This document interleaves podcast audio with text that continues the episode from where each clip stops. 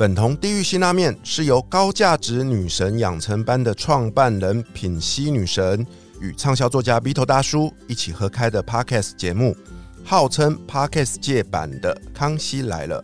如果您觉得我们的节目很不错，您的产品想要植入的话，欢迎所有干爹干妈们的支持，在下方链接与我们联络，我们会在第一时间回复您哦。大家好，我是 B 头大叔。我是品熙，欢迎收听今晚的粉红地狱辛辣面。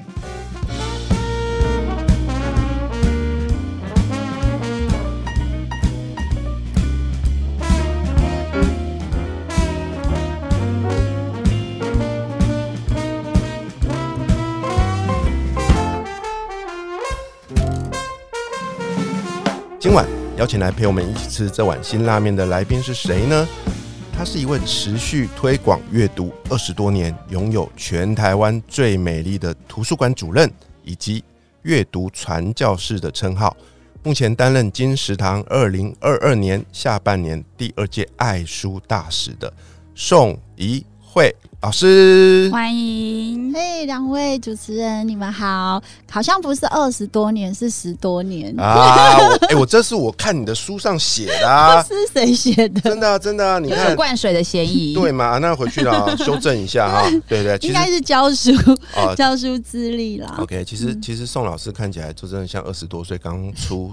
像起来像大学生读中文系的大学生，哎，平心你也读中文系。不要讲了，我你今天请的三位来宾都是跟文字阅读有关，然后我我就说我觉得好陌生，因为我虽然是中文系，但是我是一大一上立刻背二一的中文系，然后从此都靠作作弊过关。真的哦，对，所以我就非常痛恨 中文系。可是你很有中文系的感觉，就是有点仙气飘飘。那是因为刚好今天穿着剑了，平常是比较那个风风尘味。这边跟所有的呃听众朋友预告，这个这个品系女神正在开始写自己的第一本书了，要不要跟大家预告一下，宣誓一下？要逼得我不得不赶快写完就是了。对啊，这本书要感谢那个 Vito 大叔，对，就是跟。作家做好朋友，虽然是滞销作家做好朋友，但是我也终于就是有机会可以出书了。对，然后这里面可能会比较多是关于我的呃成长过程，然后怎么样去突破一些困境，那怎么样又从呃婚礼主持人，然后变到在陪伴女生优雅自信的爱与被爱的一个过程，然后里面会有一些比较工具书的概念。对，就是结合我的故事跟工具书。好，那也许也会有所改变，可能就是真的写不出来，会加上很多我的裸照，也不一定。来抽一下版面，对，写真图文书，对对啊。那一慧老师呢？哎，很开心哦，又看到他又出了一本最新的作品哦，叫做《用书打怪：阅读是不败的人生打怪力》。哇，这本书我读完之后，我真的下巴都掉到地上了。怎么说？怎么说？因为你知道吗？我上次我我们有邀请到那个艾瑞克嘛，对不对？哈，艾达来介绍来谈他的那本书，那本书里面的知识含量，我认为已经是爆表了。可是一会的超越，一会老叔这本书根本就是一本浓缩的图书馆，我有感觉到哎，就感觉好像是所有的书的精华都在这本书里面。它很像我们以前，比如你有没有印象？我们小时候啊，有听音乐，那时候还是卡带的时候哦。没有，我们都是听 CD。就是那时候曾经有过一种叫做什么热门串烧组曲，有没有？老师你们听过？就是就是把那个很红的歌的片段都浓缩到一起，从头唱到尾，你就觉得哇很嗨啊！没就是因为每一首歌。每每一句都是经典，对，一位老师这本书给我那样的感觉，嗯，真的很谢谢，我觉得太了不起了，而且呢，可能是您身为图书馆主任的身份吧，我觉得你有一套自己梳理书目的逻辑，有诶，像我选书会有。呃，最简单就是三个策略。第一个就是兴趣选书。我觉得人不喜欢一件事，其实很难去呃走入他真正未来有有可能成为自己生命的朋友，或是一个任务，或是一个信仰。所以我觉得学生刚开始他们喜欢看动漫啊，喜欢看呃一些跟自己生活比较相关，譬如说怎么样让别人爱上我啊，我怎么样变漂亮啊，然后我怎么样秒秒什么变成呃秒杀神队友之类。我觉得那都。很好啊。希希望他们先从认识自己跟找到一个命定之书开始。那第二个，我觉得人可能没有办法永远在兴趣里面，就是要怎么样让自己的能力有有一点点目的阅读，所以就可能要做一些计划。那这些计划可能就来自于我们自己人生目标的拟定，还有一些策略。那当然来自于你对于文字的这种呃。容忍度，我就认为是容忍度。就有有些人一个小时他可以呃看呃实用型的书，其实很专注；可是有些人他可能只能看言情小说，很专注。那可能就是要盘一下，就是一些书有用跟这个有趣跟友情之间你的比例跟时间的配搭。那第三，我觉得一个应该很重要，还是来自于自己内在呃声音，就是友情阅读。就是我们也不太可能永远都停留在很功利的一个人生目标的追寻。觉得很重要，还是来自于自己跟这个世界、跟呃你身边的人，甚至自己内在说话。那这件事情会呃相信的很重要，是因为我们人一定有高低起伏，然后在呃高处的时候，最可怕是你。完全看不到自己的问题跟缺点，可是人在低谷的时候，最可怕是你没有跃起的能力。所以我觉得，如果能够保持一个比较平和平静的一个呃生活态度，面对低潮的时候，你也只要到平和这个阶段，它没有太困难。当你在高处的时候，就让自己的身躯再往下再微蹲一点，或是再微弯一点，我觉得这样会比较更平易近人一点。对啊，老师的这番话也解决了我开始接触阅读之后心里的一个疑问了。对，就是从小到大，不瞒您说，我就是只看自己喜欢的书，这样很好啊。漫画那些，就是我只要看那个东西，因为我有兴趣，我才读得下去嘛。可是后来开始工作之后，我发现我遇到了好多工作上的困扰跟问题，我要找答案，所以我就开始去书局去找能够解决我问题的书。那如今看来，可能有点偏工具书吧，对，实用阅读。但是，一直到步入了中年之后，我发现有另外一个更大的需求，就是关于内在的一些，或许您的说法就叫做呃疗愈吧，自我疗愈疗愈阅读。我就看了很多心灵成长啊，诸如此类的书。那在这整个过程中，我才发现，原来书的世界是这么的宽广。然后呢，书里面的知识是这么的多，那不知不觉的书也越读越多。当然跟您比起来还是差的非常非常的多。哦。对，那您这本著作里面，我真的看到了一个颠覆我想象。我一直其实我一直以为啦，您就是推广呃阅读的一个教师，您的专业是中文国文老师。但是你在里面列了非常多，我我我不知道您会读那些书，诶，甚至包含了最流行的《鬼灭之刃》，他都把它写在里面了。这个是读吗？还是说看？要把它看完，因为我要跟孩子们一起去聊。就是说，呃，现在你们特别喜欢的这些书类里面，到底有什么样的元素是你们觉得呃非读不可的理由？那我觉得它里面其实谈的还是人的亲情、友情，还有自我追寻，还有面对善与恶、是与非之间，人真的是非常非常的纠结。那其实跟我们大人世界不也一样吗？我们以为我们很善意，那是因为没有遇到呃有人性。的试炼来临，可是如果你遇到人生最大的打击挫折，你还会对这个对手保持善意吗？所以。我有时候就会觉得说，真的像他妹妹要咬住不去吃人，那那那个挣扎，就像我们面对打我们的人，我们还要保持一个内在对他的善意，这件事真的很不容易诶。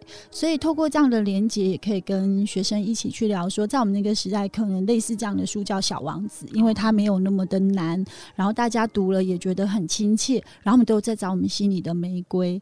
那即便你发现，哎。后来有五千朵玫瑰在你的面前，那个唯一他他驯服了你，他豢养了你，对于一种情爱的内在的一种真实的一种愿意为他牺牲或者愿意为他臣服的一种心。那我就说，其实，在小小说或是漫画里，也常常可以看到这样的剧情。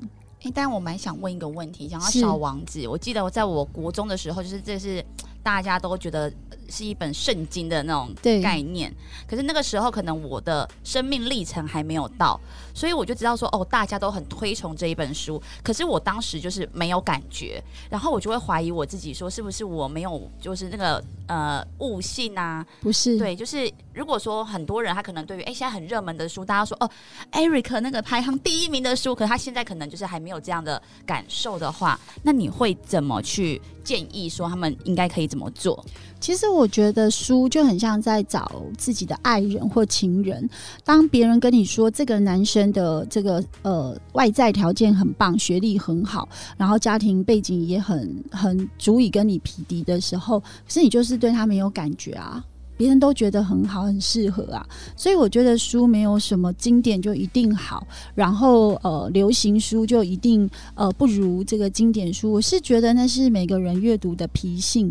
我小时候其实有一本书，我只看得懂一句话，就叫《爱的艺术》，是弗洛姆的书。那那个是我十七岁的时候，我同学很多，其实未来他们去读台大哲学系，他们都看得很懂，可是我其实没有很懂。但是因为那个时候我父母就是遇到了一种感情的风暴，然后我就觉得因为我不够好，所以我爸爸最后的选择并不是我们家庭。那那本书就在图书馆里，然后因为我同学的一个推荐，然后我一一直以为那本书是教会我怎么爱，或者是怎么被爱。可是它里面有一句话，他是这么说：“他说，爱是一个人从内在源源不断涌出。当我们没有办法自爱，就没有办法得到爱。所以我我就觉得我被救赎了，并不是因为我不够好或我不配被爱，是因为我不够爱自己，我没有看重自己。所以那那整本书我都看不懂，但是因为我的际遇。”那句话就疗愈了我，所以我是觉得老师一定是一个很棒的人，一定有很多很好的书，甚至你写出来的书会有非常多的读者，因为他会阳光前行，他会因为你而被救赎。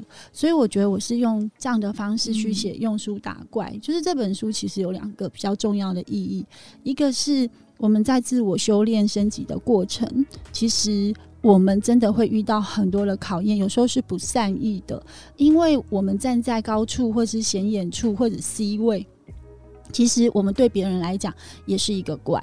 嗯，哎，我们我们剥夺了他们想要的东西，所以我们势必如果要捍卫，我们就会跟他有所争执，或是有所对峙。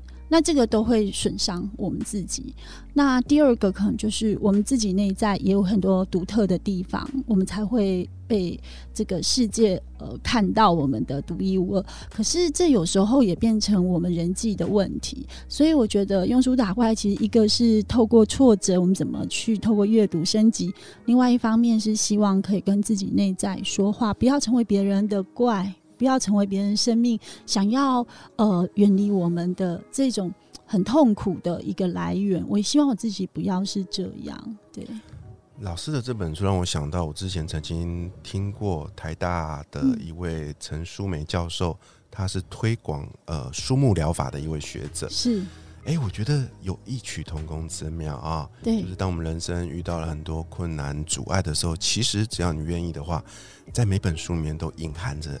某个答案等待你去追寻，对对啊，那就像老师说的，整本书可能我对那一句话特别有感，是，那就是它的价值所在了。对，作家就救赎了我们，然后他写这本书再辛苦都很有意义。嗯，真的。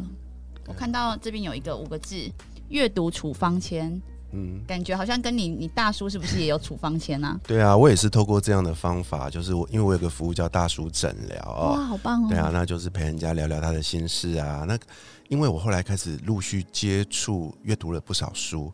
所以呢，在回答他的过程，给他建议的同时，我通常都会建议说：“哎，这本书或许可以给你一些帮助哦。”我就会邀请他可以去读读看。对，所以，所以我的读书会我都把它叫做阅读处方签。嗯，对啊。那品熙，我很期待你这本书也可以放到我的阅读处方签。我应该可以救赎成千上万的少女，少女吗？是少男吧？对对对，让少男疗愈他的身心灵。对啊，对啊。然后一位老师啊，在这些年不断的在推广阅读的过程中，我有看到另外一个很特别的呃东西，就是跟这个书相遇的一个缘分吧。对，因为您身为图书馆的一个主任，我相信您的阅读量一定非常的大。对，那我想呃请教您，您跟书。就是您如何去？刚虽然有说到你有不同的选书模式，可是我相信到目前为止，书我我我先说我的啦，我的部分是书常常会有一种很神奇的方法来到我身边，就是像以前啊，不就是出版社寄给你吗？还有什么方式？没像刚刚说的，我可能是在逛网络的时候，就会突然常常看到一本书，嗯他可能是我们的好友的 FB 嗯的一个一个分享，或者是管他什么的。当我发现到很密集，在某一段时间有这本书出现在我面前，而且我都会不由自主的去被它吸引的时候，我隐约就觉得那本书在呼唤我。我也有这种感觉，有时候就是呃，人家说的就是这个世界真的有一种很有趣的吸引力，就是我们可能呃没有在这个因缘具足的时候，我们都在等待，嗯就是有一个力量把我们拉在一起，就像今天这样。那所以其实我对很多书也是跟大叔一样，就是也有这样子的感受。就是如果我目前遇到了一些困境，就像我礼拜日的时候，是我生活真的。陷入一个非常的暗黑，所以我就决定在下大雨去听蔡奇华的《青春动力学》。然后奇华里面有一句话，我觉得是很感动。他说：“呃，善良的人永远是吃亏的人，可是也因为这个吃亏，让他赚很大，就是他会得到很多善良的人在他身边出现。所以，我们这一些自以为吃亏的善良人，其实你是赚最大的人。哦，我突然觉得这句话好疗愈，所以我回家的时候雨下更大，我不知道那个是雨水还是泪水，可是我就觉得，呃，这本书其实还一直在召唤我。其实我也很少参加。就是类似人很多的那种那种新书发表会，但我一定买书支持。比如说老师以后出书，老师出书，我一定在自己学校，包括我自己都会大力的去支持。对，然后邀请大家来我们学校，就是说说这个故事给我们的学生听。所以我就觉得说，我可以用我的很微小的力量去支持书，但是去参加读书会或者是新书发表会，那种人很多，跟我的个性就会比较。没有办法，就是呃太吻合，所以我就突然做了这个动作之后，我以后就决定我也要多去参加新书发表会，因为我可以坐在很角落的位置，然后很快的离开，不用签书。但是我会很希望说，呃，也对台湾某些很好的作家给他最大的支持，因为人嘛，就会是一些祝福，有一些好的磁场，然后很正向，大家一起好像去朝圣那种感觉，所以我也做了一些改变。哇，这也是一个学习的过程啊，嗯对啊。其实我们访问到现在，平心，你不知道你有没有发现，我们访问了非常多的作者哦。其实我自己的观察，这些作者里面有超过一半是所谓的高敏感人，有我是感觉到老师刚是。好像是个内向的人，是是是，因为你必须要内向纤细，你才能够觉察到许多大家平常没有办法觉察到那么深的东西，你才能够化为文字，去写出那种很触动人心的内容。嗯那我认为这是高向高敏感内向人一个独特的一个特质。嗯你上次说你也是，我吓了一跳、哎，我是很冲突两，就是你看他他后来也是会去那个啊，就是愿意他愿意去加入，只是他会选择躲在远处，然后第一个离开，因为我也都是这种人，所以是是后天练习得来的。对，就是、是可以做，可是没有那么喜欢，对，就在人群中。嗯，然后，如果有很多很优秀的人，就会觉得不要看到我，我我就是默默的，千万不要。点名我，对对对对对不要叫我，对呀、就好害怕站起来的感觉可。是你们在人群中，两位又是这么的耀眼，你们很难的。像我混在里面，没有人会知道我在。他以为你是倒垃圾的吧？然后大叔还丢，来这边还有垃圾这样子。对啊，所以透过书哦，真的是让我们学到了好多的东西，遇到了好多的人，拥有了好多不可思议的际遇跟缘分哈、对啊，老师刚刚在我们在录音前，老师有跟我分享，他就是这些年来因为书哈、对啊，呃，就是做了好多好多新的尝试。我听了我都觉得好棒，因为他远远超过一个我对于一个平凡高中教国文老师的理解。嗯。那一切都是因为书哎、嗯，对啊，因为我觉得书会带带给我们很多新的视野，就像以前大家都觉得图书馆就是借还书嘛，可是我就会在图书馆做一些很有趣的事，譬如说帮学生做寻师去的布展，然后把它变成动态的身体的移动，很像在美国，你看很多涂鸦区，然后你会想要创作，然后因为很多作品的激发，因为身体会记住很多呃创作的这、这这一些记忆，然后有一天它就变成灵感。其实它不是灵感，它是生活里面一直汲取的很多很多的呃你觉得重要的讯息，然后把它藏起来。然后在我就是很不喜欢写读书心得，可是我是推阅读，所以我就变成就是阅读阅读 K 歌大赛，因为我学生很喜欢唱歌，可是我会跟他们说，可不可以用一首歌的歌词，然后变成心得，然后唱给大家听？但你还是要介绍这本书，譬如说老师以后你出新书，他们可能会唱一首非常喜欢的歌，然后来介绍说这是我读完老师你的书，好有趣哦。对，然后我很想唱这首歌献给这个作家，那我觉得它就变成我们学校的呃跨年。阅读 K 歌大你好，棒哦！他是把那个所谓的歌改歌词，不用改，不用改不用改啊，他只要做连接，因为越简单的是讲到这首歌，我会想到这本大叔你的哦你你的这那你就是你的，你觉得你的书名的，你的书应该是跟什么歌会做连接？对。应该是要考考老师才对啊，考考考考你，考考你，考考我，对你觉得他大叔哦，人生不得志的歌有什么呢？想一下，沉默是金，是张国荣，我非常喜欢这首歌，是因为我觉得人没有他的歌词写的很好，就是说，其实我们在这个人世间最好的辩驳是沉默，可是我们都以为要争个呃你死我活，，对，或是是非曲直，嗯。其实真正强悍的人是他不说，大家都知道大叔是完全善良，不会做这件事情的人。他说人这样活着，沉默是金，反而是一种招牌。请问大叔，你到底是做什么事啊？哎、可是你这样讲，我有想到我在书里面也有写到一首歌、我哎知道就是叫什么？我是为了你，我才听那一首歌的。那个那个 MV 的作者，呃，MV 的那个男生死掉了，对不啊，对？对，薛岳的《如果还有明天天》是这首吗？啊，我不好意思，他死掉 了啊不是有一个啊，就是那个啊，啊。另外一个是那个呃茄子蛋，对啦，茄子我讲的蛋是这的那个啦，，对对对。要唱一下嘛？对啊，唱一下你。唱了前面几句哎、，对啊，那那你句话会唱吗么？我突然忘记歌词。我是因为你我才去听那首歌，哎真的，吗？对啊，因为还你后你后来说还有三部曲不是吗对，还？有三部曲我，们认真看你的书、很书？棒哎、所以你看，感动。其实哎、对啊，老师啊，有些有蛮多的歌词哦，像他其实也是把一些文学的词句、啊、完全是融到里面呢、因为真正好的创作啊，它会有三个特质，一个就是它会有音乐的美感，就是你你。去读它的时候，好像就是完全没有那种呃很饶很饶舌，或者是很很很艰涩，你觉得哎我要读不下去。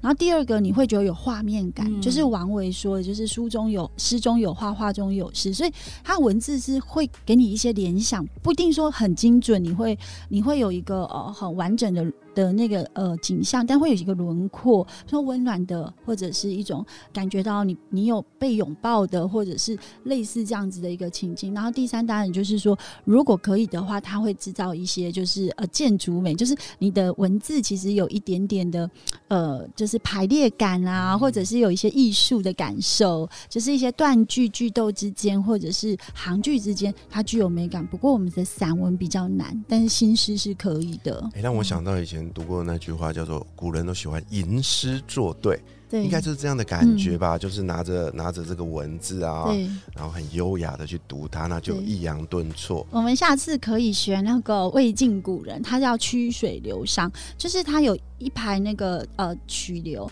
然后它上面有酒杯，酒杯到你前面，你喝下去就要对吟诗作对，上一阙是什么你就要对下来，哦然后又流到你那边，你就要喝，然后马上接，马上接啊，没有没有三次以后就 out 了，哇，那很像我们在玩的那个游戏一就。很有趣，很风雅啊，天哪！就是有趣的文人对文人的一种一种聚会，《兰亭集序》有说。我就说我很难想象老师他会想出这些这么有趣的，就是活动。对，让这些就是让学生会觉得说，哎、好好玩哦，不是那种读书心得。因为其实我最讨厌写的是读书心得，对，我就觉得我不就是照抄作者的东西而已。那作者已经有这么强烈他自己很鲜明的一些想法了，那我到底还能再写什么，再超越他？就是对我来说，这是很困难的事情。对，我觉得其实最好的读书心得是你已经内化成自己的故事，就是他的某些文字会让你想到一些你自己的经历，嗯然后你可以重新创作，那是最好的作品。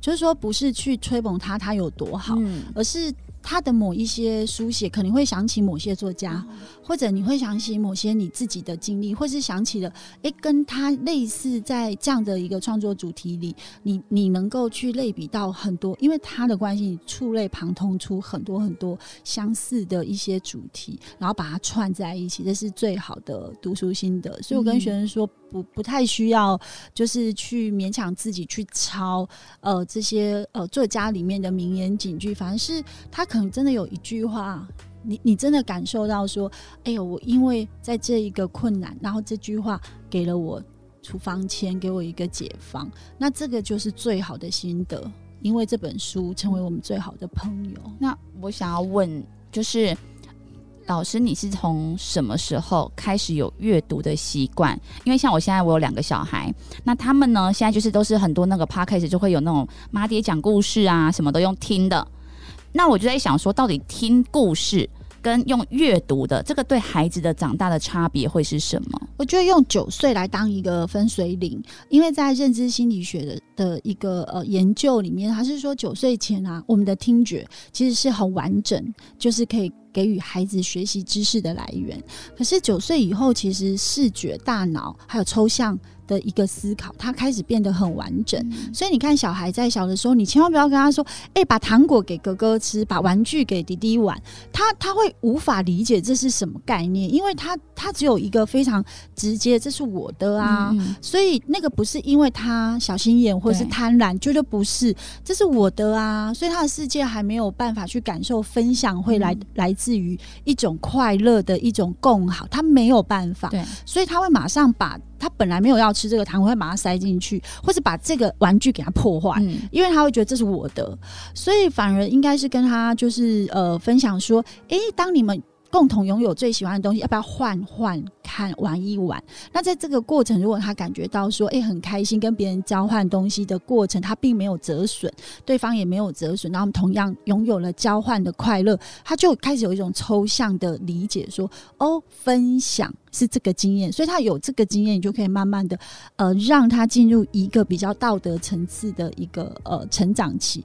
所以其实小孩九岁前还是很建议他摸摸书，然后自己读书。但是我觉得可以学日本式的做法，就是家里都把它乱丢一些你觉得想要让他看的书，哦然后他拿起来的时候，你就会好像侦探一样说：“哎、你觉得里面那只白兔在做什么？”就是有一点不要说：“哎、你看了不要很什么？”刻意，然后你要不要跟我分享里面？嗯他会觉得很烦。你只要让他去好像找线索，你说：“哎、白兔在第几页？”就类似这样，然后会跟他讲说：“你最喜欢哪只动物它在哪里呢？对，然后他就会一直烦，然后就会跟你回答，哦那就这样就结束了，就是结束了。棒哦那！日本人都这样做哦，嘿，叫日本人的客厅，哇，那我们家很符合日本人的客厅，他没有电视，超乱，你要把你这样很好这样你要把你的衣服啊、化妆品啊、包包都快点帮我。妈找一下口红在哪里，他也会变时尚那个大师，会啊他们都自己爱那个擦指甲油会啊，会会会会。有一次萝莉出来，我就看到她整个嘴巴都是口红，然后眼睛画眼影什么的。会会会，对。他以后变很厉害，帮妈妈哦。分门别类这些时尚的东西。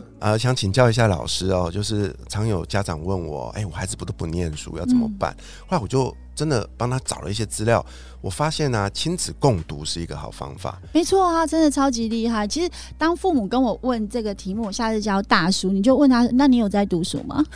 没有，我觉得大人的以身作则很重要。我觉得你装你也要装，就像我当老师，就是。我本身是真的很喜欢阅读，可是我会跟我的好朋友说，如果你的桌上其实都是理财的这些书籍，也很好啊。你就跟他说，老师就是在呃这个专业上，我其实很很有这种深入感。你不用去看跟他一样，你就是读理财。你说老师就是如果一人倒，全家倒，嗯老师一定要把家里振兴起来。现在钱对我很重要。其实你跟孩子讲真心话不会怎样，嗯所以你还可以跟他分析盘啊什么之类的，然后如何要有一个心态致富的一个可能，一个高度富爸爸的心态。我就说其实真的没关系，但是你至少要有一本书。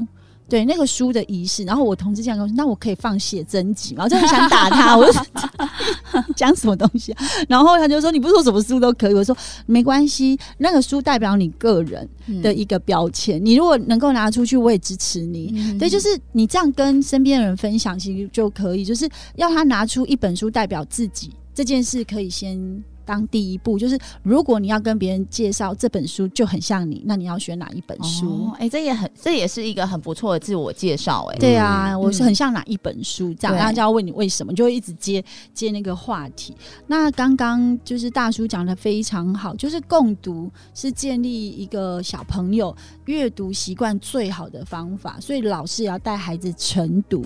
一早上不要考试，不要骂他，或是复评他，你就跟他一起读大家喜欢的书，然后他也会说：“老师，你现在在看什么？”然后老师要好奇心，哎，你最近在看什么？那这样就有一些还蛮不错的，用阅读为名的一个呃共同话题。所以大叔这个方法是最好的。因为我自己有回头反省啊，就是在家里面陪伴孩子的时候，通常你也不知道要干什么，你知道吗？对，他玩玩具，你有些你也不知道怎么跟他玩，然后一起看电视，看久会觉得有点腻。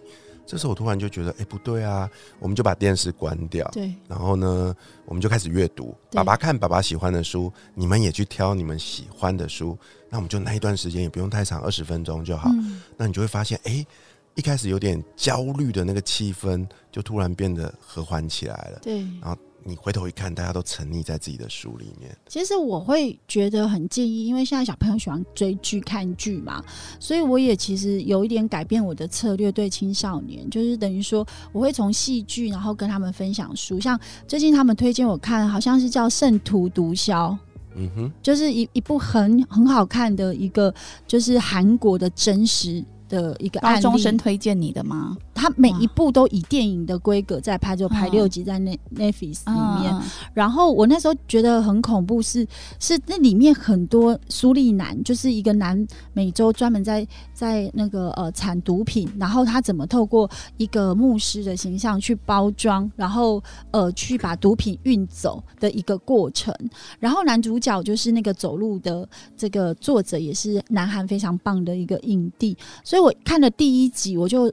停不下来，里面当然有一些我不太敢看，因为它太血腥了。然后张张震在里面演的非常好，那个唐唐人街的那个呃，算是黑社会老大的那个角色。那里面其实我觉得最好是在做人。善恶正邪之间，你完全看不出来这个人最后他到底是站在正义还是邪恶那一方。然后非常精致的编剧，那个逻辑感非常的那个走线非常清晰，然后非常有悬疑感。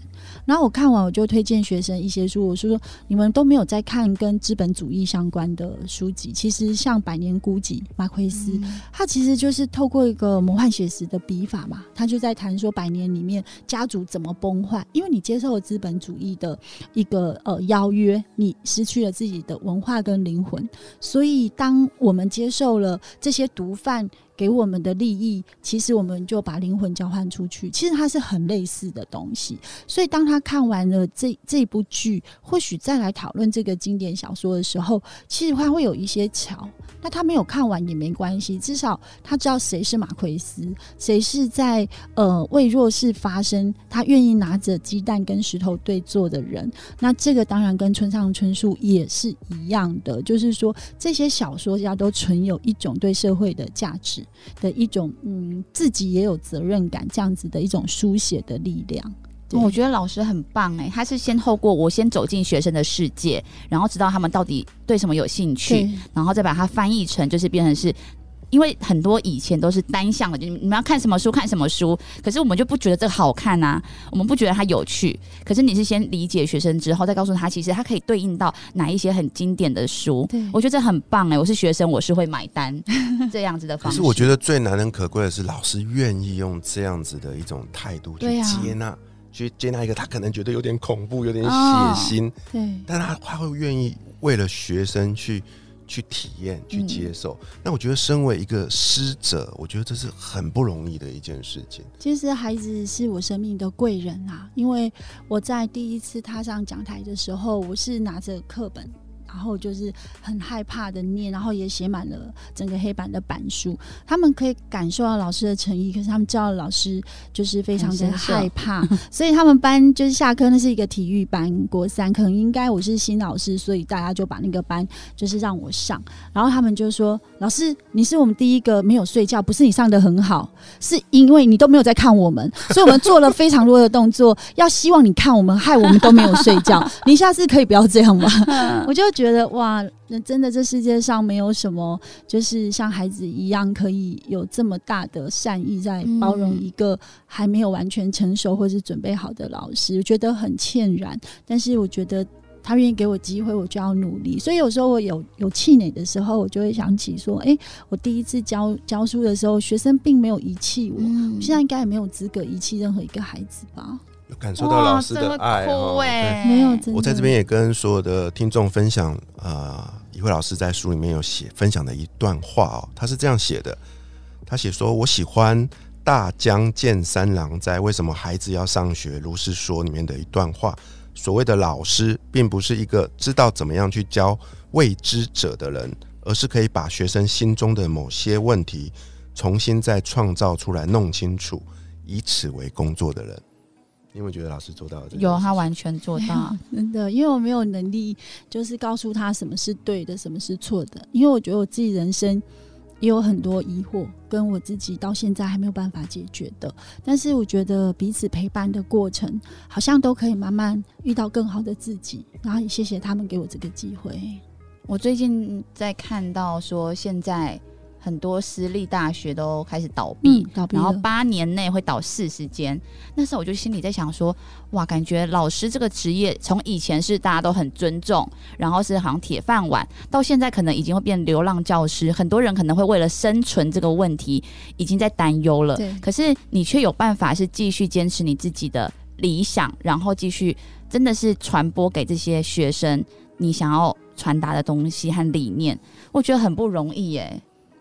因为我觉得其实老天对我很好诶、他给我一个很适合我的工作。有时候我想说，如果去做其他工作，应该很快就被炒鱿鱼了，因为我反应比较慢，然后反应比较慢，反而变成我跟青少年。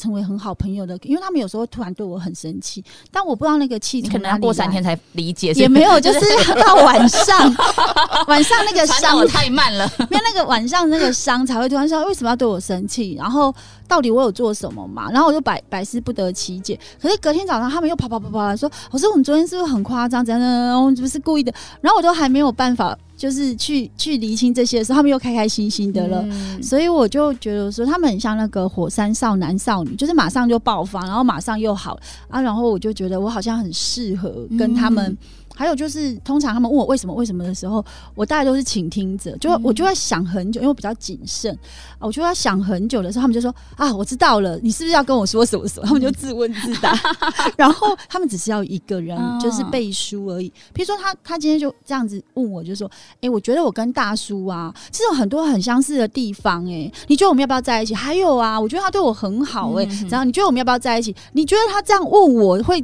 会希望我说不要吗？然后我就说，那我现在给你一个解放，你问你的心，你有多少百分比嗯觉得想要跟他在一起？如果超过五十，那就去吧。嗯，老师，你真的好了解我。好，我知道了。我有答案吗？我就没有答案啊，因为我很怕给人家答案，就是给人家答案，如果错，我觉得我很自责。然后嗯对了，我们也不可能就是呃，完全是料事如神，所以他们我还是都会做一个。一个渠道让他嗯还是回到自己去做决定这些，但不是很像有的老师说那是你的事，你为什么不自己做决？嗯我是比较不会这样，但是我就还是要让他绕回去自己去好好的整理那个比例，然后还有一些时候他们也会很有趣，就是说你觉得我要读什么科系？然后其实有的老师会发脾气，会想说奇怪，你要读什么科系，到底跟我有什么关系？你自己都不知道，我怎么会知道？嗯可是我就会说，那这样好不好？我们用矩阵图，就是你最喜欢跟未来获利最高的，那我们来把这些科系把它盘好位置，嗯哼哼那你就找你最喜欢，而且未来你工作的机会最大、获利最高，那个可能就是你的科系。嗯就给他一些方法，让他去整理他自己。我觉得这件事非常重要，因为很多时候，我觉得我们自己我自己也是在一个体制内的教育长大，会总是会落入在对与不对、好跟不好，这样做是不是符合社会的期待？对所以到长大之后，我们都会没有了就是思辨的能力，对，会不知道我自己内心真正要的是什么。嗯，所以他们就会花了很多钱来我这边找内心的答案，但那就是因为学校没有教。对，其实我在呃协助这些女生她们的就就是学校没有教的事，我觉得好可惜。好棒哦，老师。没有，就是我觉得，因为我自己可能也有这样走过来，像关于爱人这件事情、爱自己这件事情，学校都没有教，对，他们都是在社会中开始失败了、受挫了，然后心碎了，然后开始在找答案，然后他也会希望我告诉他答案，嗯。可是我也是跟老师是一样的，我觉得他还是要回归到他自己。所以你看，我觉得现在就是能够让老师教到的学生很幸福哎、我们两个要是高中就遇到一位老师，我们现在绝对不我们一定是身价上亿，对啊，就是对啊，我们会是一个很有智慧，而且很很了解自己的人。我觉得自信啦，有对因为很多人他其实，呃，他可能也许是医生，像我昨天咨询的，他是一个牙医，但是他得了躁郁症，然后他也是一个就不快乐的人，嗯然后就是在一个破碎的家庭中长大，所以他虽然是个医生的头衔，是个别人可能眼中的人生胜利组，可是他的人生是不快乐，他每天都在失眠，嗯对啊，所以我觉得真的。一个好的老师真的对一个学生来说非常的重要。但是啊，好的老师可遇不可求。但是我想说的是，书就在我们的身边。对，所以呢，或许透过一慧老师的这本新书《用书打怪》，阅读是不败的人生打怪力，在这里面呢，你可以找到非常多、非常多一慧老师为你整理好、梳理好的书目疗法的内容，在里面去挑选一本你看了有感、会想要读的书，去读它，你就可以得到你要的答案。再次谢谢一慧老师来我们的节目，谢谢，谢谢两位主持人。对啊，也期待你的这一本书哦，能够呃带动另外一波更大的阅读的风气，造福更多的青年学子，包含了我们哦。谢谢您。谢谢拜拜。下一集陪我们一起吃辛拉面的来宾会是谁呢？我是鼻头大叔，我是品心女神，粉红地狱辛拉面，我们下周见，拜拜